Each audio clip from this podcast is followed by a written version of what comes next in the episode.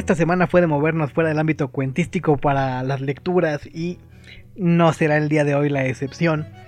Solo que nos vamos a asomar a un nuevo género, bueno, nuevo en, estos, en estas pláticas que estamos haciendo, en estos pequeños audios que les estoy compartiendo, eh, pero no nuevo en el sentido de que haya aparecido recientemente, de hecho es una tradición muy vieja y se llama crónica.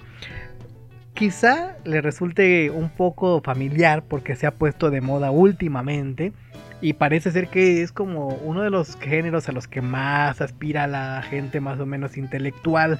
Sin embargo, tiene su tradición dentro del periodismo y mucha gente la aplaude por ser como una especie de puente entre el periodismo más frío, este periodismo objetivo entre comillas, y la literatura, porque se implica la narración desde un punto de vista personal.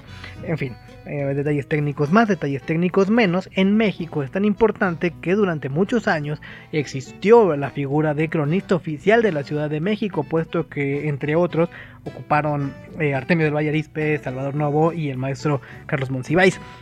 Hoy eh, vamos a repasar en un, pequeño texto al respecto de la crónica y de cómo se ha puesto de moda, un texto de Martín Caparrós, cronista argentino, que viene en una antología muy buena, una antología increíble de un, trabajo eh, básicamente impecable que realizó Darío Jaramillo Agudelo, poeta colombiano. Llama la atención que una antología de, crónicas la, haga un poeta, eh, pero bueno, eh, un, gusto impecable el del señor Darío Jaramillo, poeta colombiano, que publicó en, bajo el sello de Alfaguara es una antología de la crónica latinoamericana actual, ese es su título, y vienen incluidos plumas de básicamente toda la, eh, religión, toda la región latinoamericana.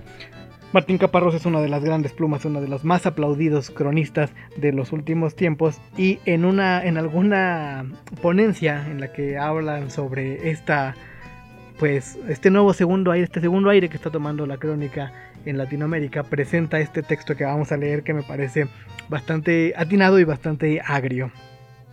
Se llama Contra los cronistas y es de Martín Caparrós. Dicen que son cronistas. Ponen cara de busto de mármol, la barbilla elevada, el ceño levemente fruncido, la mirada perdida en lontananza y dicen sí porque yo en la crónica aquella, o incluso dicen no porque yo en la crónica esta, o a veces dicen quién saben porque yo. Son plaga módica, langostal de maceta, marabunta bonsai. Vaya a saber cómo fue, qué nos pasó, pero ahora parece que el mundo está lleno de unos señores y señoras que se llaman cronistas. Debe ser que les conviene caparrós o que queda bonito. Usted dice, ¿a quién van a engañar con eso? No a la industria, por supuesto. La mayoría de los medios latinoamericanos sigue tan refractaria como siempre a publicar nada que junte más de mil palabras. Pero ahora hay dos o tres revistas que sí ofrecen cosas de esas y parece que están en su momento fashion.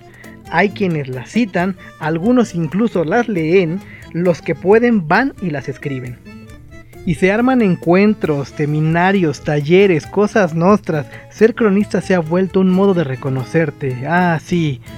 ¿Tú cuoque filimi?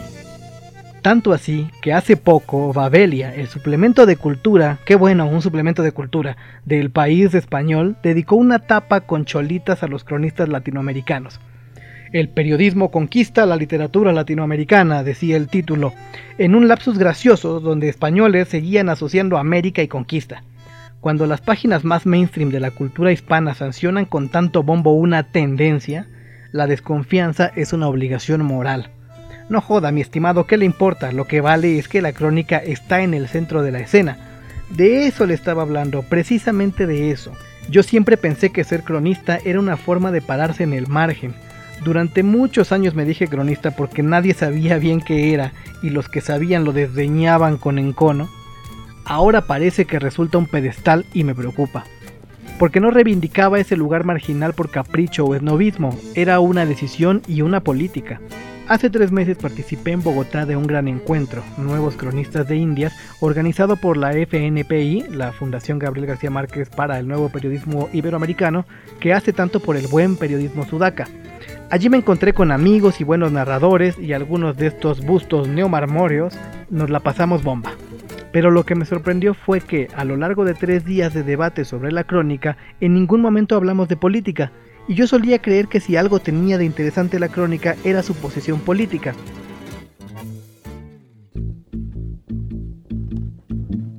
Yo creo que vale la pena escribir crónicas para cambiar el foco y la manera de lo que se considera información, y eso se me hace tan político, frente a la ideología de los medios que suponen que hay que ocuparse siempre de lo que les pasa a los ricos famosos poderosos y de los otros solo cuando los pisa un tren o cuando los ametralla un poli loco o cuando son 4 millones, la crónica que a mí me interesa trata de pensar el mundo de otra forma, y eso se me hace tan político frente a la ideología de los medios que tratan de imponer ese lenguaje neutro y sin sujeto que los disfraza de purísimos portadores de la realidad, relato irrefutable, la crónica que a mí me interesa dice yo no para hablar de mí, sino para decir aquí hay un sujeto que mira y que cuenta. Créanle si quieren, pero nunca se crean que eso que dice es la realidad. Es una de las muchas miradas posibles, y eso se me hace tan político. Frente a la aceptación general de tantas verdades generales, la crónica que a mí me interesa es desconfiada, dudosa, un intento de poner en crisis las certezas. Y eso se me hace tan político Frente al anquilosamiento de un lenguaje que hace que miles escriban igual que tantos miles, la crónica que a mí me interesa se equivoca buscando formas nuevas de decir, distintas de decir, críticas de decir, y eso se me hace tan político. Frente a la integración del periodismo, la crónica que a mí me interesa busca su lugar de diferencia, de resistencia, y eso se me hace tan político. Por eso me interesa la crónica, no para adornar historias anodinas, no para lucir cierta destreza discursiva o sorprender con pavaditas o desenterrar curiosidades calentonas o dibujar cara de busto. Por eso, ahora hay días en que pienso que estoy contra la crónica, o por lo menos muchas de estas crónicas. Por eso ahora hay días en que pienso que voy a tener que buscarme otra manera o por lo menos otro nombre.